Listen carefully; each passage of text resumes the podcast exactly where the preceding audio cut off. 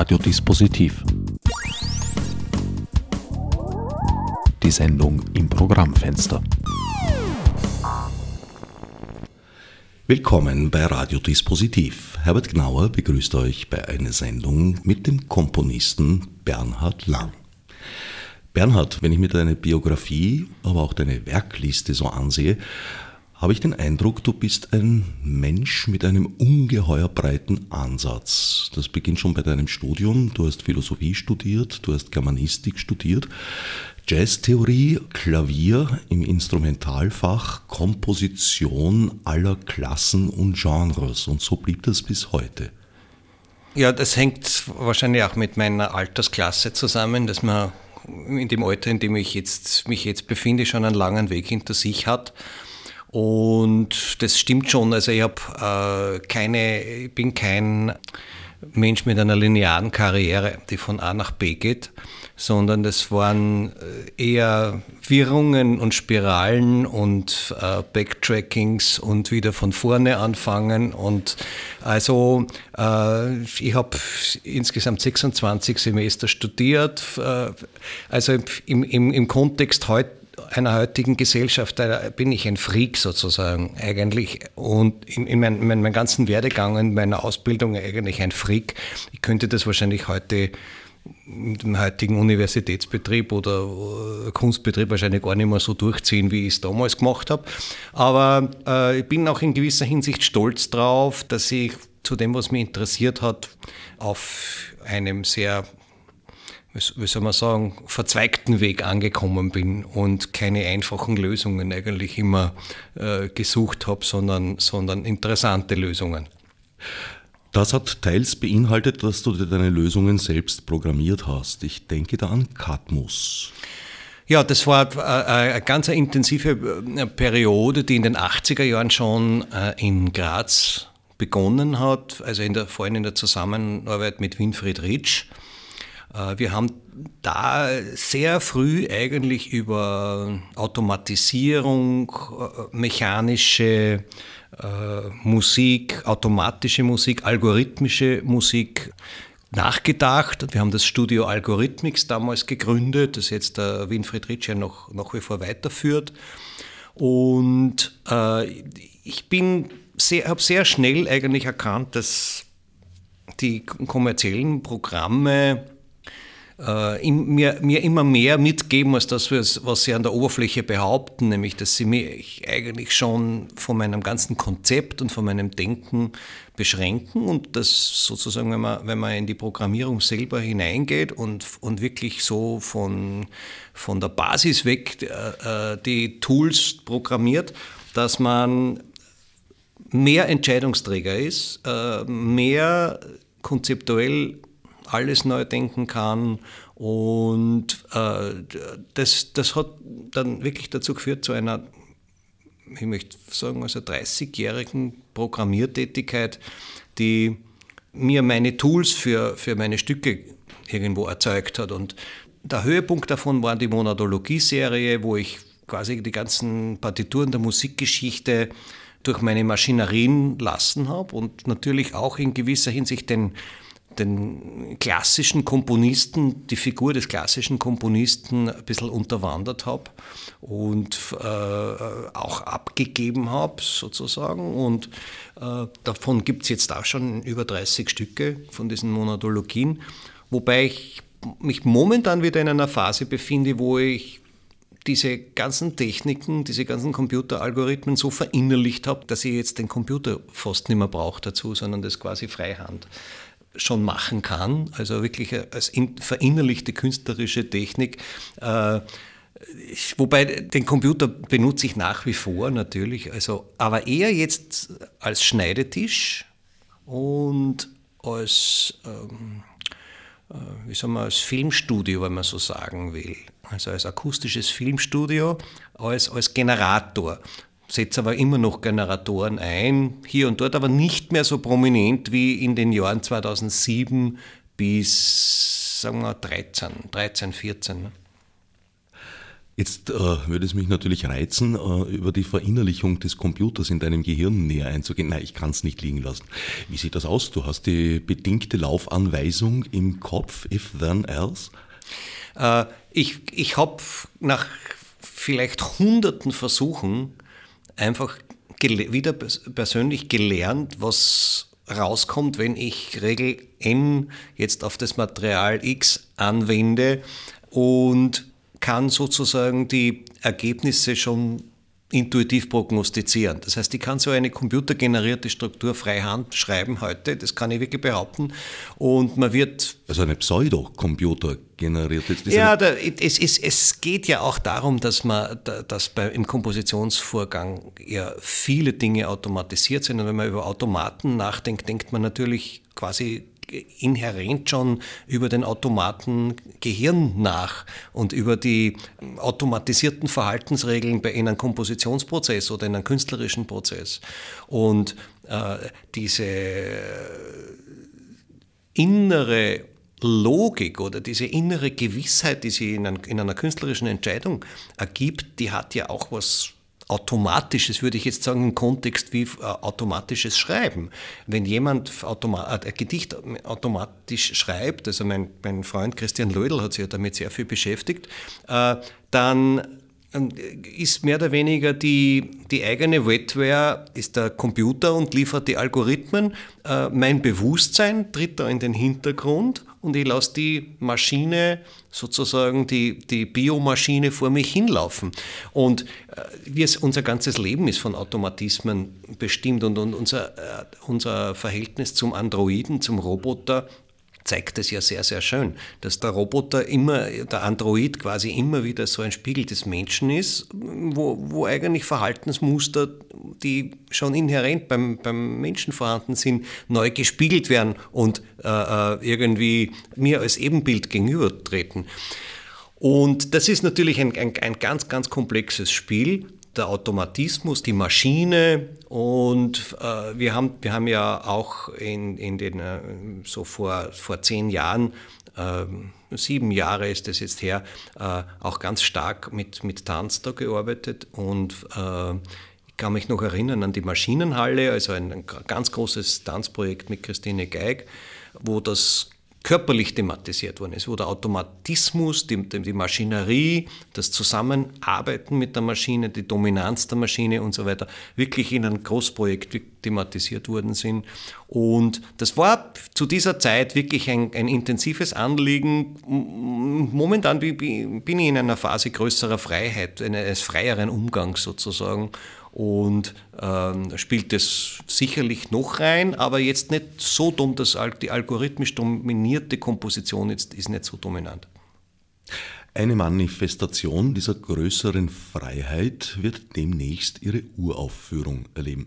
Du hast es vorher schon angedeutet, du arbeitest sehr gerne und oft mit historischem Material. Das war zum Beispiel 2006 mit I Hate Mozart der Fall, wo du dich als Meister des ironischen Musikzitats präsentiert hast. Diesmal geht es ans Eingemachte. Parsifal. So habe ich mir auch in Vorbereitung auf diese Sendung die ersten zwei Akte von Richard Wagner äh, gegeben. Den dritten ganz bewusst nicht. Das ist der Erlösungsakt. Ich äh, wollte die Spannung halten, befinde mich also noch in unerlöstem Zustand, in dem ich dir gegenübertrete. Der historische Rückgriff bezieht sich auf Richard Wagner, einerseits die Wagnersche Oper, andererseits aber auch das Vorkommnis, dass Jonathan Mese, der zweite große Name in dieser Produktion, in Bayreuth und äh, wie er es darstellt, dem Vorwand, seine Produktion sei zu teuer, wieder ausgeladen wurde als Regisseur eben jener Oper, das Bühnenweihfestspiel. Es freut mich zu hören, dass die Wiener Festwochen sich einen Regisseur leisten können, der für Bayreuth zu teuer ist. Was macht ihr mit der Wagner Oper? Also ich kann das natürlich äh, äh nur für meinen Teil beantworten. Das heißt, ich werde äh, in dieser Produktionsphase keine Auskunft geben über das, was Mese macht. Das, da bin ich ganz strikt, das führt zu keinen guten Dingen. Da muss man denjenigen, der wirklich dahinter steht, diese Realisationen bzw. die Regiearbeit, äh, äh, die Gestalt, die Live-Performance, das wird ja eine Kunstperformance, weniger ein Musiktheater, denn eine Kunstperformance, äh, der das gestaltet, den muss man das Wort erteilen. Also da ist ganz, ganz schlecht, wenn man, wenn, wenn man als Komponist jetzt äh, sozusagen Dinge beurteilt, die noch nicht einmal passiert sind. Ja, vor allem ist ja Mese für seine Überraschungseffekte ganz gut, also man kann eigentlich nur falsch liegen.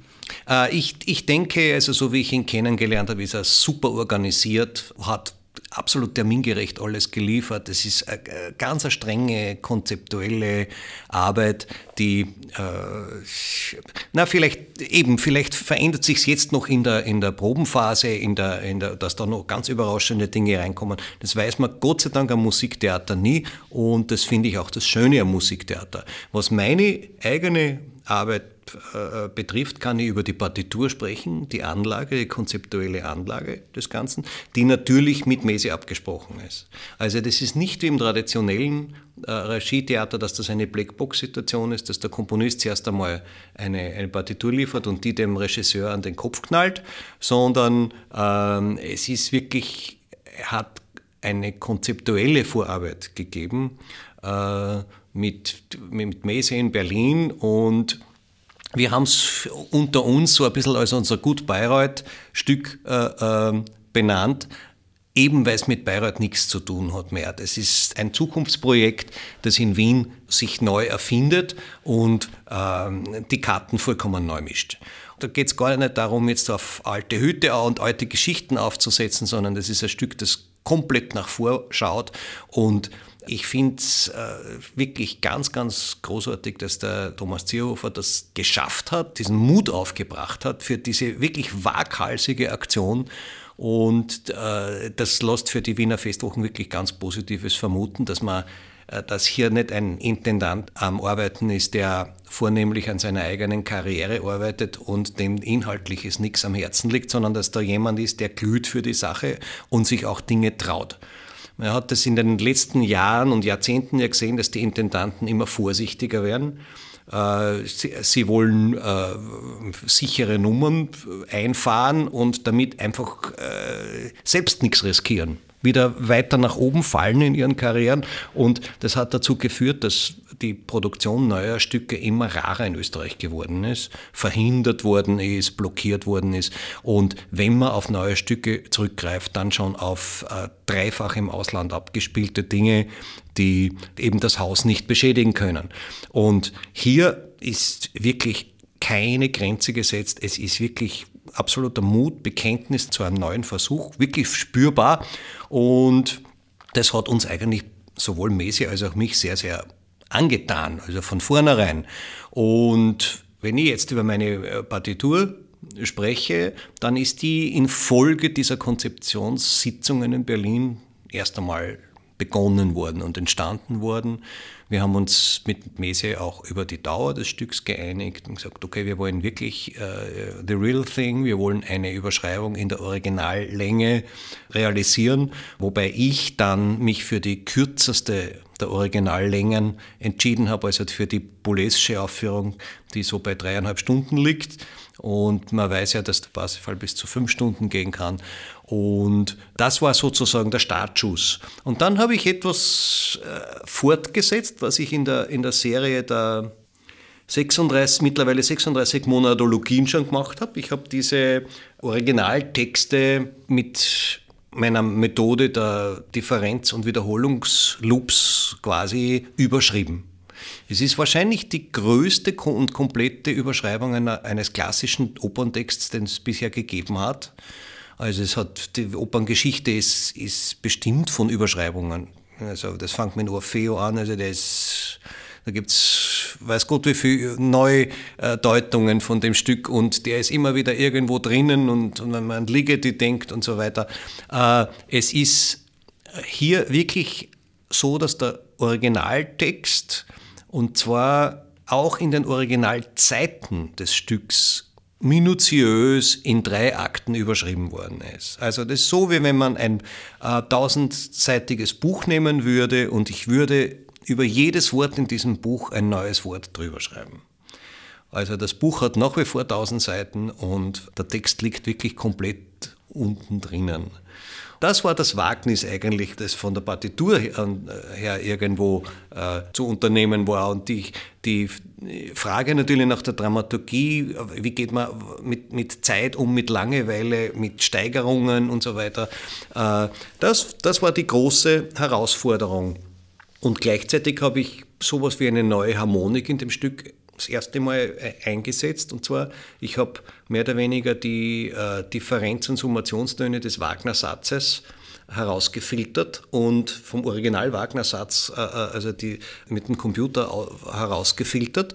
Und die hört man, also die Originaltöne weggefiltert und die Differenz- und Summationstöne hört man. Dadurch kommt natürlich ganz ein neuer Klang zustande und das wird schon sehr, sehr spannend, wie das klingen wird. Es sind es sind äh, auf der Bühne auch drei Synthesizer im Einsatz, die diese Spektralwelt auch äh, realisiert, mitrealisieren. Es gibt auch einen Einsatz eines Jazz-Ensembles drinnen, also Drum and Bass quasi gibt es im Stück. Und äh, das ist sozusagen jetzt mal das Setup, das, das, das große Setup, in das wir hineinstarten werden.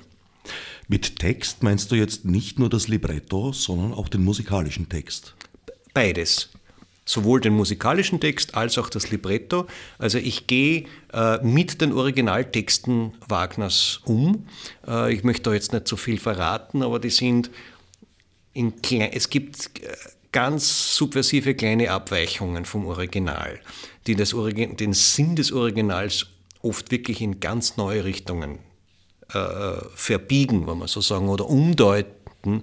Und vom Text her gehe ich mit einer Sample-Technologie vom, vom äh, Wagners Material auf, aus, dass ich lupe und äh, scratche im, im Stück und dann mit immer mit einem kleinen Teil des Materials wieder größere Strecken erzeuge, also Prolongationen erzeuge. Und gleichzeitig wieder aus dem Originalmaterial die narrativen und linearen Erzählungen alle rausschneide. Wie klingen die substrahierten Parsifal-Glocken, dieses Bam, Badam, Dam? Ja, ja, das, das klingt, die, die Parsifal-Glocken, die sind wirklich dort mit Differenztönen und Synthesizer-Tönen ausinstrumentiert. Ich kann das mehrstimmig jetzt nicht vorsingen natürlich. Und das ist ja auch mikrotonal äh, äh, alles instrumentiert, also das wird nicht äh, äh, sehr vertraut klingen, ist eh klar, aber man kann das erkennen, man kann das durchaus erkennen, aber es, ist, es sind die Frequenzen alle gespiegelt und äh, in, in, in Subfrequenzen gespiegelt. Es gibt im Stück auch einen Subbass-Synthesizer, also der nur im Subfrequenzbereich spielt, zwei Oktaven unter der Notation, der nur in den Subwoofern hörbar sein wird.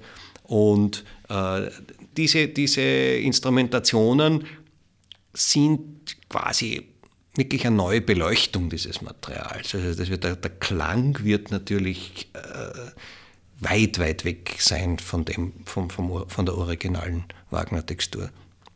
Bevor wir jetzt auf die lebendigen Teile der Produktion eingehen, weil es ist ja tatsächlich ein Orchester auch beteiligt und auch Solisten und Chor, noch kurz zum theoretischen Konstrukt. Mhm. Der Parsifal ist Wagners letzte Oper. Im Tristan hat er zuvor die Harmonik erweitert und verlassen. Der Tristan ist über weite Strecken atonal. Äh, was bedeutet dann keine Tonart gebunden? Das heißt, man kann an keiner Stelle äh, in dieser Passage jedenfalls sagen, hier bin ich in A-Dur oder was weiß der Geier was. Sehr oft sehr, nur, nur, nur sehr schwer. Man kann es dann schon, wenn man genau hinschaut, aber es ist oft sehr, sehr verwirrend, sagen wir so, die Tonart rauszufinden. Es ist Interpretationssache, ja, würde ich sagen. Es ist, ist vielleicht auch Interpretationssache, ja. Wie hältst du das? Der Parsifal war ja dann wieder eine, eben, wie soll ich sagen, eine Abkehr, eine Rückkehr. Wagner hat ja für jede seiner Opern, das ist für mich das Erstaunliche an diesem Komponisten, äh, eine ganz eigene Tonsprache entwickelt, die aber immer Wagner war. Nach einem Takt spätestens merkt man es bis in die Hollywood-Filme hinein. Ah, Wagner lässt grüßen. Wie hältst du es da mit, mit der Tonalität? Naja, die, die, äh, der, der Parsifal geht schon ist ja auch ein viel späteres Werk als der Tristan, also Tristan 1857 und der, der Parsifal dann in den 80er Jahren. Äh, das ist ein, ein, ein Werk, das, das von, vom Verständnis der Tonalität natürlich schon einen Schritt weiter geht. Und ich würde fast sagen, äh, dass man im, im Parsifal, im zweiten Akt und im dritten Akt dann doch auf Stellen stößt, die viel schwerer in, in tonales Denken reinzubringen sind, als es noch beim Tristan gelingt. Also es spielt beim Parsifal die äh, Klangfarbe ganz eine große Rolle. Also eigentlich schon so ein prospektrales Denken. Das ist, wenn man an die Ouvertüre jetzt denkt, an das Vorspiel denkt. Und es spielen äh, die, die Mediantklänge, die dann auch äh, in den Impressionismus, auf den Impressionismus hinweisen, auch ganz, ganz eine starke Rolle. Und er hat schon, das, das stimmt schon, natürlich teilweise sich wieder rückwärts gewandt, aber gleichzeitig immer noch, sieht man immer noch diese Idee vom Kunstwerk der Zukunft, den Verweis auf das Zukünftige äh, in dem Stück. Und ich habe natürlich sehr, sehr wohl über, dieses über diesen Begriff des tonalen Bezugs nachgedacht, habe ihn aber im spektralen Sinn eigentlich auf gefasst. Sozusagen, dass es einen Grundton gibt, aber über dem Grundton dann ein Spektrum. Und diese zuerst zitierte Technik mit den Differenztönen und den Summationstönen ist mehr oder weniger eine spektrale Interpretation der äh, Wagnerschen Tonalität, des, des, des tonalen Bezugs. Und das färbt natürlich auch diese, dieses ganze tonale Denken um. Äh, was hier keine Rolle mehr spielt, das ist sozusagen diese Kunst des Übergangs, wie das äh, äh, äh Wagner nennt, also diese progressive Entwicklungsharmonik, die von einem Klang modulierend, chromatisch modulierend in den nächsten Klang hinüberführt. Das ist durch die ganze Loop-Ästhetik und diese Loop- Logik zerbrochen und äh, durch Schnitte und Blöcke ersetzt. Das äh, erinnert mich jetzt an dieses eine Zitat, das du wahrscheinlich, vermute ich mal, äh, auch ein bisschen herausgegriffen haben wirst. Dieser berühmte Satz, du siehst, mein Sohn, zum Raum wird hier die Zeit. Ja, das wird das ganz groß. Ja, ja, das wird ganz groß dargestellt. Äh, äh, äh im, im, im Stück des, des, diesem, die, äh, auch wiederholt. Das ist eine ganz zentrale Stelle natürlich. Und das ist ja ein bisschen Schopenhauersche Philosophie umgesetzt in musikalische Konzeption. Äh, der Schopenhauer hat schon seit Tristan Wagner ganz intensiv beeinflusst und äh, äh, Wagner meinte, er sei der authentische Schopenhauer-Interpret, obwohl er wahrscheinlich sehr viel missverstanden hat an dieser Philosophie. Aber dieses entgrenzende Moment, diese Space Dimension, die da drinnen ist, sozusagen das, das, äh, die Entzeitlichung, die Rauschmusik, das, das Upspacen und so weiter, das hier schon angelegt ist, das haben wir natürlich ganz stark äh, thematisiert und Mese nennt ja das Ganze eine Space Opera. Und auch dieses Schreiten in der Zeit, dieses äh, den zeitlichen Rahmen verlieren, das spielt also gerade in meiner Partitur ganz eine wesentliche Rolle.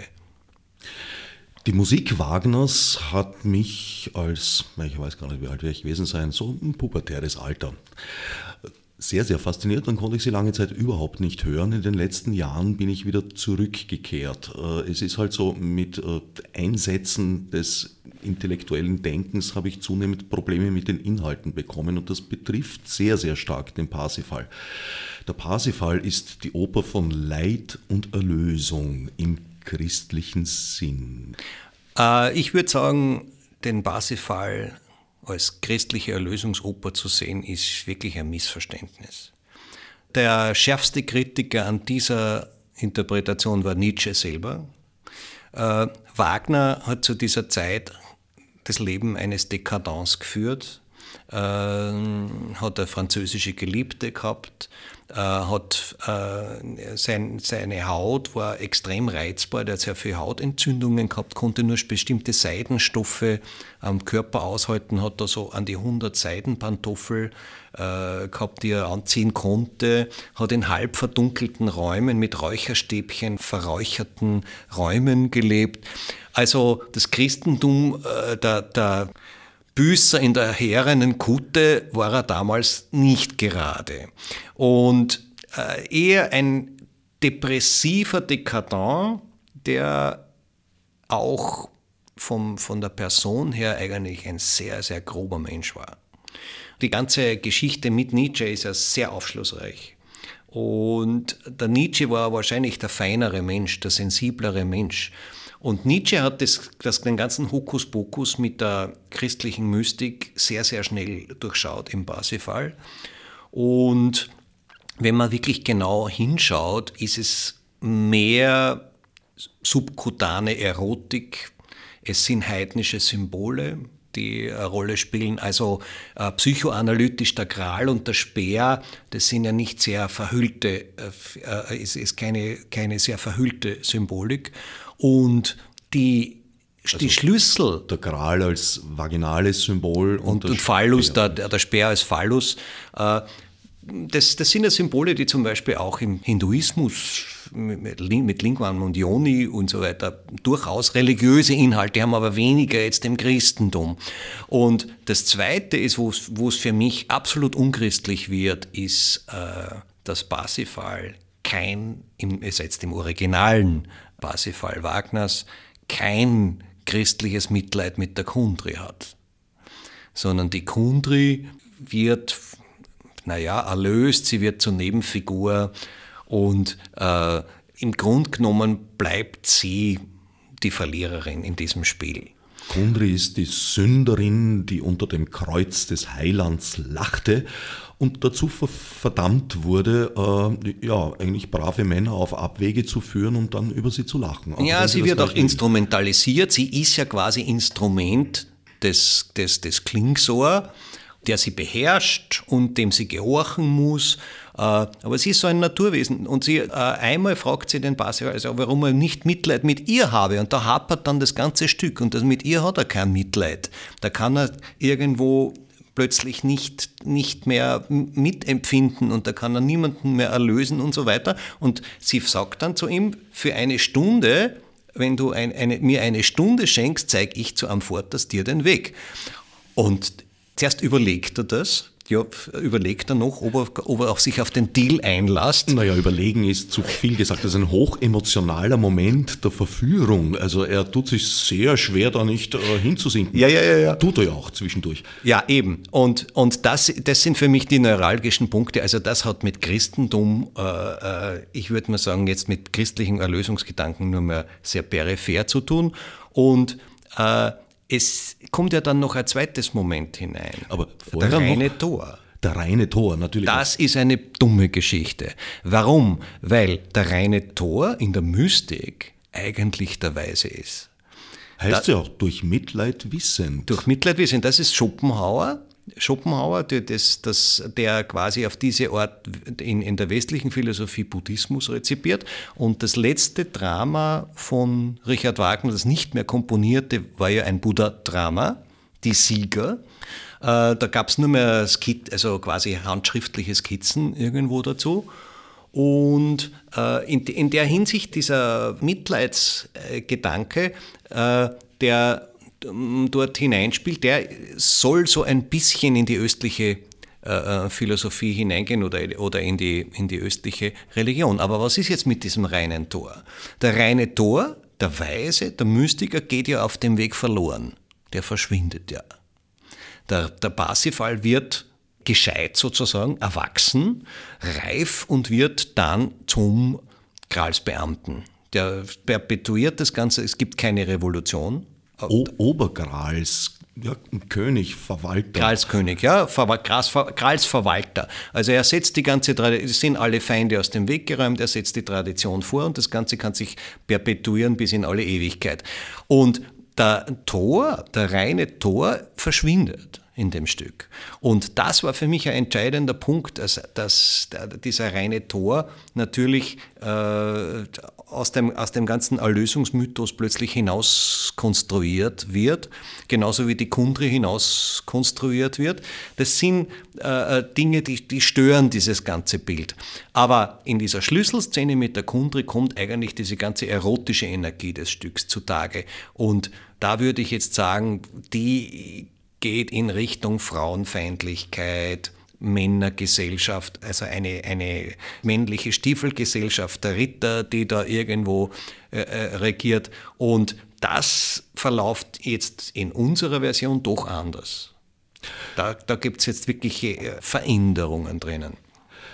Zurück nochmal zu dieser einen Stunde der Lust, zu der Kunri Parsifal verführen will. Wenn er das täte, hätte er dasselbe Schicksal erlitten wie viele vor ihm und als letzter am Fortas. Ist es nicht so, dass Kunri sich von dieser Stunde tatsächlich ihre Erlösung von ihrem Leid erhofft? Es kann ja nur ein einziger widerstehen in dem ganzen Stück, das ist der äh, Klingsor und der deswegen, weil er sich entmannt hat, Dadurch gewinnt er eben jene Macht über die Kundri. Aber wie gesagt, ist es nicht so, dass das Kundri sich tatsächlich in diesem Zustand, in dem sie sich da befindet, wenn der Fluch voll wirksam ist, sie geweckt wurde, die Erlösung ihrer selbst erhofft? Ja, das ist eine Interpretation. Wir müssen, dürfen nicht äh, äh, vergessen, die arme Kundri hat ja die Mission Impossible. Die kriegt ja den Auftrag, den Knaben zu knacken. Und sie tut da, was ihr quasi befohlen ist. Aber man hat natürlich ein bisschen das Gefühl, dass ihr der nicht ganz ungelegen kommt. Und sie steigert sich da mehr oder weniger mit einem sehr klugen psychologischen Trick äh, in diese Emotion hinein, indem sie ihn zuerst an die Mutter erinnert, an die Herzeleute. Und sie sagt, der Mutter ersten Kuss. Und äh, der Parsifal denkt an seine Mama und wird weich sozusagen in dem Moment. Äh, also das ist auch von einer psychoanalytischen Sichtweise her eine wunderschöne Aufstellung, wenn man das so sieht, dass sie sich als Mutter, als Geliebte einschleicht. Ne? Aber das hat viele Facetten. Wie gesagt, sie ist gleichzeitig unter Zwang. Es könnte sein, dass sie wirklich in den Parsifal verliebt ist, plötzlich. Und es kann natürlich auch das Kalkül sein, ihre eigene Haut zu retten. Dass sie sagt, ist doch eine gute Gelegenheit, sich mal erlösen zu lassen, wann, wann der da äh, schon herkommt. Aber äh, das, das bleibt irgendwo im Grunde offen. Und wie gesagt, wir haben im, in der neuen Variante geht es anders aus. Verläuft das anders, aber das verrate ich jetzt noch nicht. Für mich ist ja eigentlich Kundri fast die Hauptfigur des Stückes. Es gibt noch eine Figur, die immun ist gegen Kundri und ihre Wirksamkeit, das ist Gurnemanz. Da habt ihr euch Wolfgang Bankel ausgeborgt, der eher den bösen Zauberer Klingsohr bisher gesungen hat. Ich glaube, das ist ein Rollendebüt. Gurnemanns steht irgendwie außerhalb dieser ganzen Systematik. Er ist der Assistent von Titurel praktisch, also ein, ein Mitbegründer des, dieser ganzen Grals-Ritterpartie in, in ihrer Burg, die da den Gral, eben die Schale mit dem Blut Christi und den Speer, mit dem er am Kreuz verletzt wurde, hüten. Jener Speer wurde vom bösen Klingsohr äh, entwunden. Wie und was, sagen wir jetzt auch nicht, können Sie sich bei euch anschauen. Dieser Gurnemanz ist für mich das größte Rätsel in dem Personal dieses Stückes. Ich empfinde es gar nicht so. Also ich sehe in der Gurnemanz ist der Sittenwächter. Man erinnere sich dann, was der am Ende des ersten Akts mit dem armen Parsifal anstellt, den er irgendwie zu den Gänsen zurückschickt. Er repräsentiert sozusagen das, was Recht und Ordnung ist. Er ist sozusagen, er ist ja auch irgendwie mit den beiden Knappen eine wirklich böse Kraft. Er, er verurteilt die Kundri, also er ist derjenige, der, der extrem negativ gegenüberstellt. Wieso, er verteidigt sie doch. Was tat euch das Weib? Äh, bei ihrem ersten Auftritt dort weist er schon darauf hin, dass sie diejenige war, die das Gift sozusagen gestreut hat also an dieser ganzen Katastrophe mitschuld ist und die Knappen äh, äh, ähm, und, und, doch hasst sie uns und so weiter. Sie, die, die, das ist wirklich eine böse Stimmung, die da der Kundri gegenüber entsteht und die auch quasi im Stück mitformen, dass die Kundri als negatives Element auftritt mit ihren Äußerungen. Also da gehört der Gurnemanz schon dazu. Die Knappen sind ja so irgendwie Extensionen von diesem Gurnemanz. Und äh, ich denke, dass er derjenige ist, der die bestehende Ordnung, das bestehende Recht verkörpert, er korrigiert als solches und er ist derjenige, der, der für mich die schwierigsten Monologe eigentlich in, im Stück hat. Und darum haben wir vom, vom Gurnemanns das meiste eigentlich rausgeschnitten. Also vom, der, der Gurnemanns hatte die heftigsten Streichungen sozusagen. Also doch keine vollen tausend Seiten. Äh, das ist ein Missverständnis. Die Dauern sind schon identisch, aber es ist nicht der, so, es ist nicht der gesamte Text sozusagen repliziert, sondern durch Loops Gewinnst du die Zeit. substituiert. Okay. Genau, um die gleiche Zeiten wieder Zum Loop wird hier die Zeit. Sozusagen, ja, ja, das könnte man sagen. Ja. Also die Milde des Gurnemanns, weil immerhin, er ist jetzt nicht im Sinn der, der, Inquisition, er hat keine Scheiterhaufen, seine Strafen sind mild, er schickt den Parsifal halt weg. Aber es passiert ihm nichts, er wird nicht an ein Kreuz geschlagen oder sonst was. Das ist schon, er ist jetzt kein, kein also die Knappen sind aggressiver als er. Das ist schon richtig. Aber äh, die, beim, in, der, in der Szene mit dem Schwan, da wird er schon, schon sehr bestimmt, würde ich mal sagen. Äh, Parsifal tötet einen Schwan, ja. für alle, die es jetzt nicht ganz so im Kopf haben. Der Schwan ist, das ist natürlich heikel, weil der Schwan ist, ist äh, auch ein Christussymbol. Also diese Tötung des Schwans, die hat ist mehr als jetzt das, die Tötung eines, eines, eines, Tiers. Tiers, sondern das, das ist, wird wirklich als, als äh, äh, großer symbolischer Substitutionsmord gedeutet dort. Und, aber, aber sonst ist er, ist er natürlich auch ein bisschen eine, eine Theatertrick, ein, ein, ein, ein Deus ex machina der Gurnemanns, der sozusagen durch diese fortlaufende Narration diese teilweise sehr disparaten Geschichten zusammenhält. Und man darf ja nicht vergessen, es beim Parsifal passiert ja auf der Bühne nicht in den, in den vier Stunden nicht so wahnsinnig viel. Es wird aber wahnsinnig viel erzählt über Dinge, die passiert sind oder die passieren könnten oder whatever. Das also, bringt der Regisseur in große Verlegenheit. Das ist ein, eine ganz schwierige Sache, weil es so ein bisschen äh, äh, das mittelalterliche Drama natürlich anschließt, wo man äh, auf, nicht viele Möglichkeiten auf der Bühne hatte und dann einfach sehr viel erzählt wird. Oder so, wo sogar ein Erzähler auf vorn steht, der, der die, die ganze Geschichte präsentiert. Und in der Hinsicht ist er für mich auch wirklich nicht so, die, er ist von der Zeichnung als Person auch sehr blass auch bei Wagner. Also das ist keine, äh, äh, kein interessantes Subjekt mit einer, seiner Gespaltenheit oder Differenz wie die, wie die Kundry. Die Kundry, die interessiert uns vom ersten Moment weg. Der Kurnemanns, den nehmen wir wohlwollend wahr und sagt, der führt uns jetzt durch das Stück durch. Aber äh, ich könnte nicht sagen, was der Kurnemanns für Mensch ist der erfüllt sich in dieser Funktionalität innerhalb der Gralsburg. Das ist äh, wahrscheinlich ein, äh, man kann sich ein bisschen vorstellen, dass der Parsifal, nachdem er Gralskönig geworden ist, eines Tages so ausschaut wie der Gurnemanz. Naja, Gurnemanz ist aus meiner Sicht jetzt, ist er der Funktionär, der Mann der zweiten Reihe. Absolut, ja, ja, ja. Aber auch die graue Eminenz. Er versucht nicht, Titorell ist ja da äh, schon im Grab und wird nur von Zeit zu Zeit durch den Anblick des Grals am Leben ja, ja, erhalten. Ja, ja, ja. Das graue Eminenz, absolut, würde ich unter, absolut unterschreiben. Also einer, der die Fäden im Hintergrund zieht, ein bisschen, oder versucht, die Fäden im Hintergrund zu ziehen. Und, aber man weiß wenig, also aus der, aus der Geschichte selbst von bei Wagner erfahrt man relativ wenig eigentlich über ihn. Und er ist derjenige, der abschließt, Bilanz zieht, zurechtweist. Also eher so Gralsbeamter, würde ich jetzt mal sagen. Ja.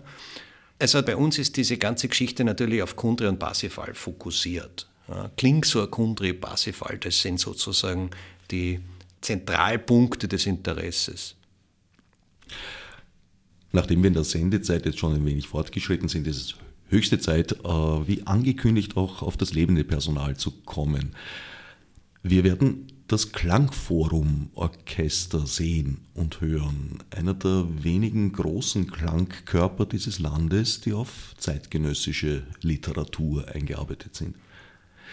Wie sieht es da aus in dieser Szene? Ich sehe, dass Produktionen wie eben I Hate Mozart einstudiert werden, was ein sehr, sehr großer Aufwand ist, für fünf Vorstellungen. Und dann eigentlich, ja, es gibt dann eine Aufnahme unter Umständen, wenn man Glück hat, vielleicht sogar ein Video, aber nachgespielt wird nichts mehr. Äh, bei I Hate Mozart ist, haben wir das Glück gehabt, dass es nachgespielt worden ist. Äh, und beim äh, Parzeful wird es jetzt doch sein, dass das Stück jetzt schon nach Berlin geht. Also das ist jetzt keine Eintagsfliege, aber ich sehe das genauso problematisch. Äh, dass man die Produktionen dieser Art so, so mit dem Aufwand zwei, dreimal spielt. Äh, in unserem Fall, wie gesagt, sind wir jetzt begünstigt, dass wir weiterspielen. Durch die Berliner Produktion geht das, geht das irgendwo weiter. Und wir hatten in, beim Eid Mozart das Glück, dass wir in Augsburg das weitergespielt haben. Aber äh, es ist ein bisschen äh, auch das Ende einer Produktionsweise einer Herstellung von solchen Stücken, wenn die nicht mehr ins Repertoire kommen und wenn die nicht mehr regelmäßig in den Häusern gespielt werden. Und das ist das Problem einer, einer Wiederholungsmaschinerie, die diese ganze Musiktheaterindustrie geworden ist, die in der Staatsoper Touristen bedient, vor allem Touristen bedient, aber jetzt nicht unbedingt musikinteressierte Menschen. Und äh, die einem Publikum gegenübersteht, das wirklich äh, nur mehr das allzu Vertraute hören will. Was vielleicht auch gar nicht so wahr ist, aber die Intendanten äh, vermeinen, dass das, dass das ein Erfolgskonzept ist. Äh, ich, wir waren in Augsburg mit I Hate Mozart äh, jedes Mal ausverkauft. Also es war ein, ein großer in Andrang. Wien ja auch. In, ebenso in Wien. Also in, in Wien wurde das trotz äh, äh, des großen Andrangs und der Ka Nachfrage von Karten nur dreimal gespielt, wurde dann aber vom Theater der Wien äh, fürs nächste Jahr angesagt und ist aber wieder abgesagt worden. Also äh, dieses, dieses, dieses Herzblut für das Neue, also wirklich der Einsatz für die, für die neue Produktion fehlt in Österreich komplett. Und ich möchte nur zitieren, also äh, äh, Gérard Mortier als, als leuchtendes Gegenbeispiel, der in Paris neue Charino-Opern wirklich zwölfmal, 15 Mal gespielt war, im, wirklich im Garnier immer ausverkauft war der Mann hatte Mut, der hat, hat sich wirklich für die Stücke eingesetzt und da gibt es derzeit in Österreich nicht keine gleichwertige Person, die dem auch nur die Hand hätte reichen können, die wirklich diese, diese Vision hatte, gesagt, okay, so wie es in Wien einfach einmal war, dass man das neue Stück zum Normalzustand macht. Das hat in Wien 1938 aufgehört. Das hat, in, hat 38 aufgehört und ist nie wieder nachkorrigiert worden. Und das ist für eine Stadt, die äh, äh vor 1938 wirklich eine Hochburg des Neuen war, der, der geistigen Erneuerung, der wissenschaftlichen Erneuerung, wo die, die äh, Top- Kräfte der Welt gesessen sind, äh, ist es eine Schande eigentlich, dass wir jetzt Kultur mit, mit Tourismusbedienung verwechseln.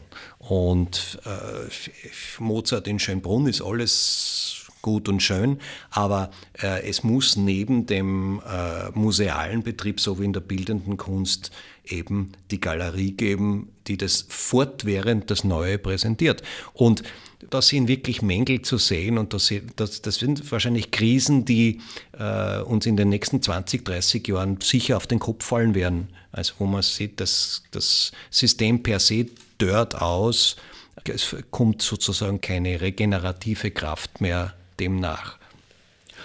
Das manifestiert sich ja auch am Klangforum Orchester, dass in dieser Form kein Orchester ist, das in Permanenz beisammen ist, sondern die Musiker und Musikerinnen werden für die einzelnen Produktionen engagiert.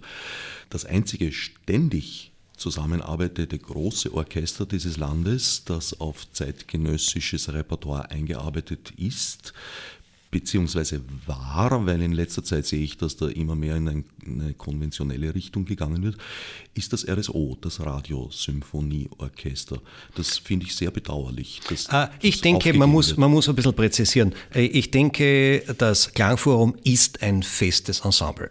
Das ist, muss man mal wirklich feststellen. Es hat feste Mitglieder, eine feste Zusammensetzung, einen festen Kern und ähm, wird dann quasi orchestral erweitert für Großproduktionen. Aber da gibt es schon sowas, einen Konstanzpunkt. Einen Kern, okay. Eine, es gibt wirklich einen Kern, ich würde sagen, das sind so 20 äh, äh, Musikerinnen, die wirklich äh, eine, ein, ein, mittlerweile einen Fixpunkt in der österreichischen Szene darstellen und, das, und auch Österreich äh, in, im Ausland repräsentieren. Das Klangforum ist übrigens eine der wenigen Instanzen in Österreich, die tatsächlich noch Kompositionsaufträge für neue Musik vergeben, die wirklich junge Komponisten und Komponistinnen mit, mit neuen Stücken betreuen.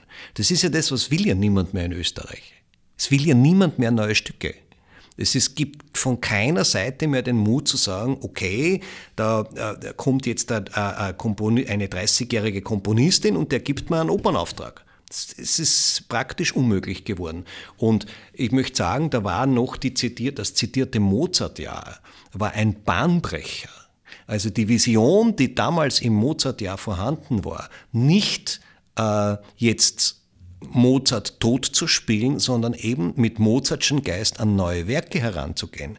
Das war wirklich ein, ein, ein Zukunftsprojekt, das aber keine Fortsetzung erfahren hat. Also diese äh, großen Versuche im Mozartjahr sind größtenteils im Lauf der Jahre dann im Sand verlaufen.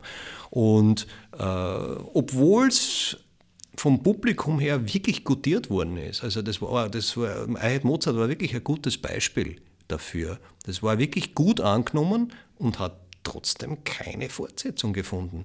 Und da geht es eben um Konzept und Geist. Äh, äh, da geht es um äh, ähm, Intelligenzia an der Spitze. Wenn die vorhanden ist, funktioniert das. Und das fehlt ein bisschen derzeit. Dieser intelligente Geist der Gestaltung und des äh, nicht nur an den heutigen Tag zu denken, wie wir heute äh, das Haus noch am Nachmittag vollkriegen und sich damit äh, selbst als, als Intendant legi zu legitimieren, sondern wirklich sowas mit einer Vision, wie, das äh, äh System äh, weitergehen könnte, weiter wachsen könnte und was mit, vor allem was mit den äh, Menschen und Künstlerinnen, die 30 Jahre jünger sind als ich, passiert in diesem Land da ist man derzeit sehr, sehr blind und das, da wird, das wird sich ganz, ganz bös rächen. Allerdings muss ich die Intendanten jetzt ein wenig in Schutz nehmen, insofern als sie keinen Rückhalt haben.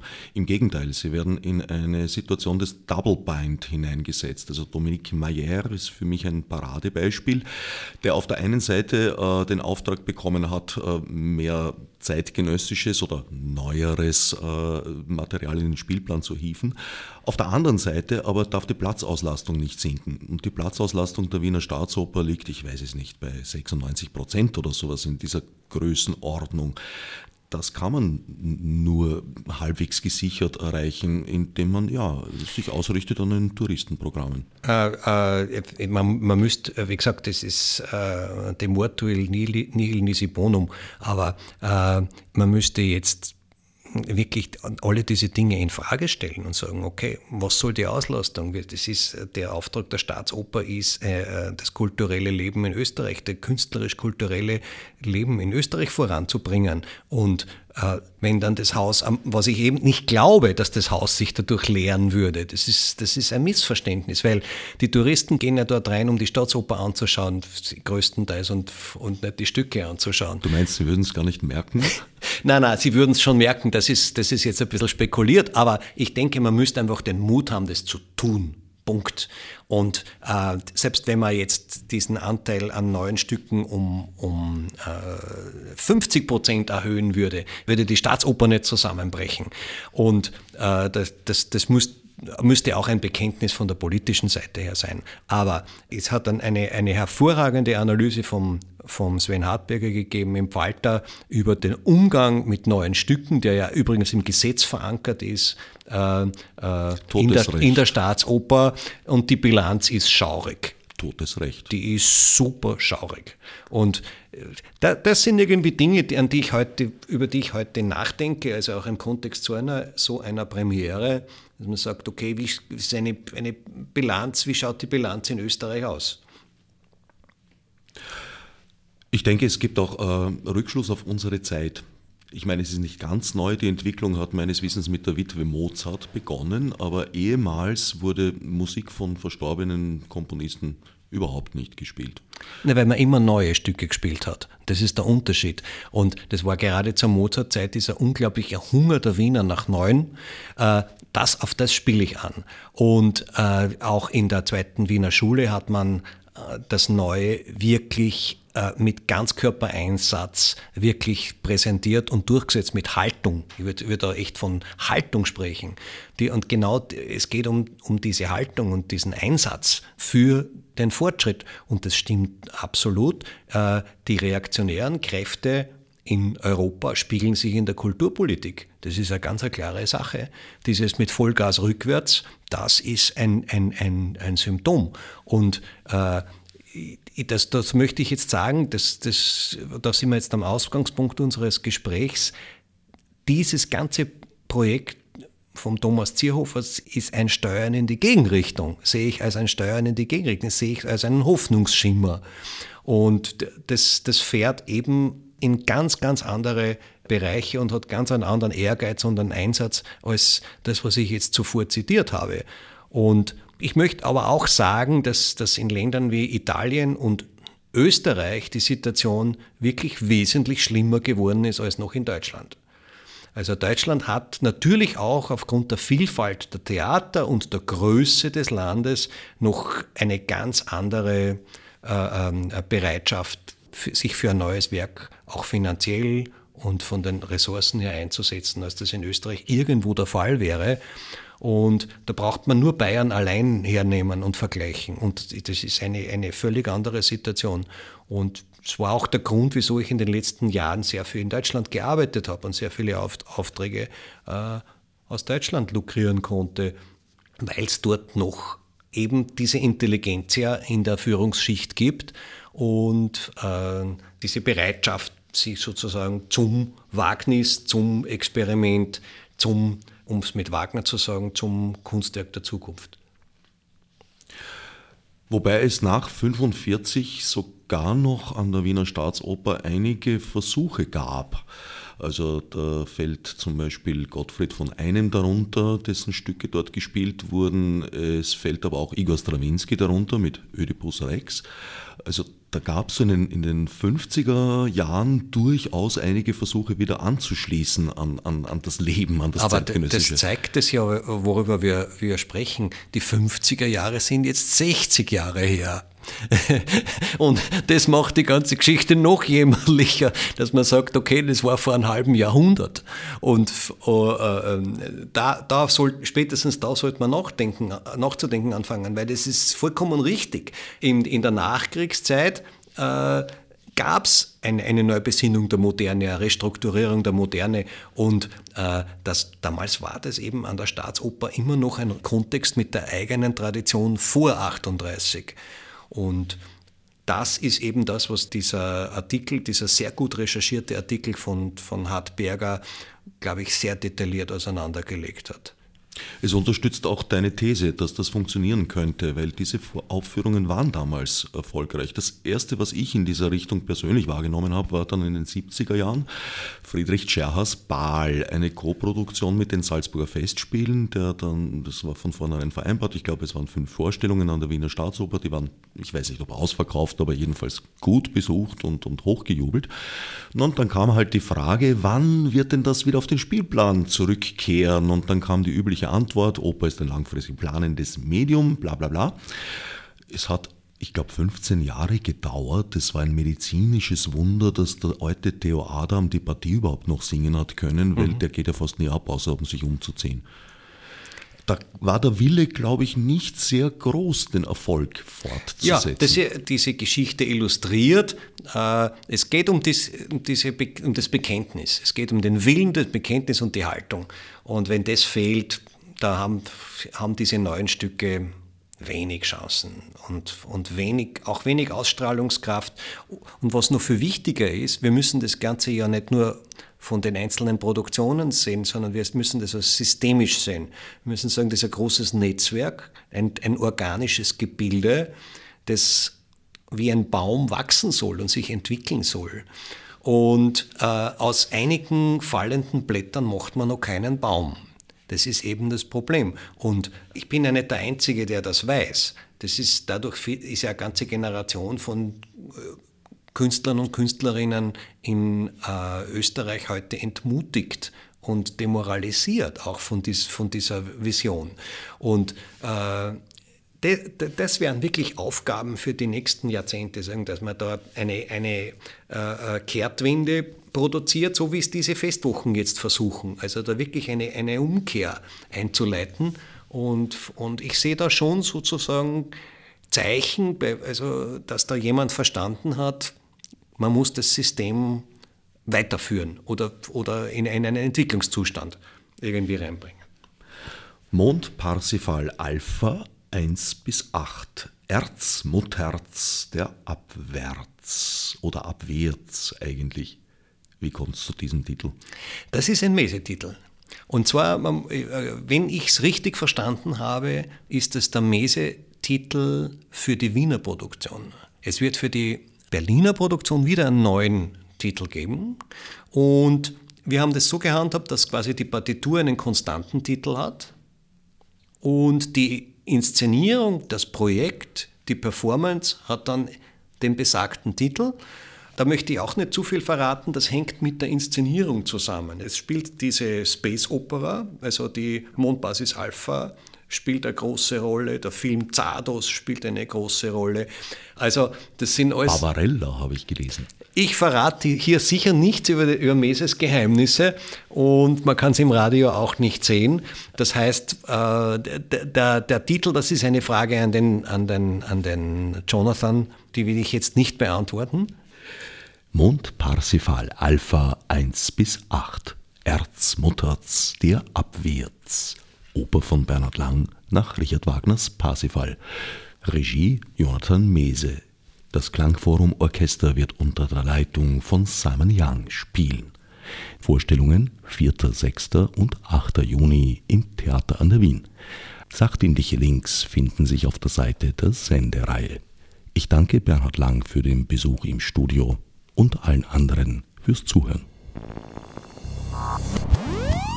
Snef Margot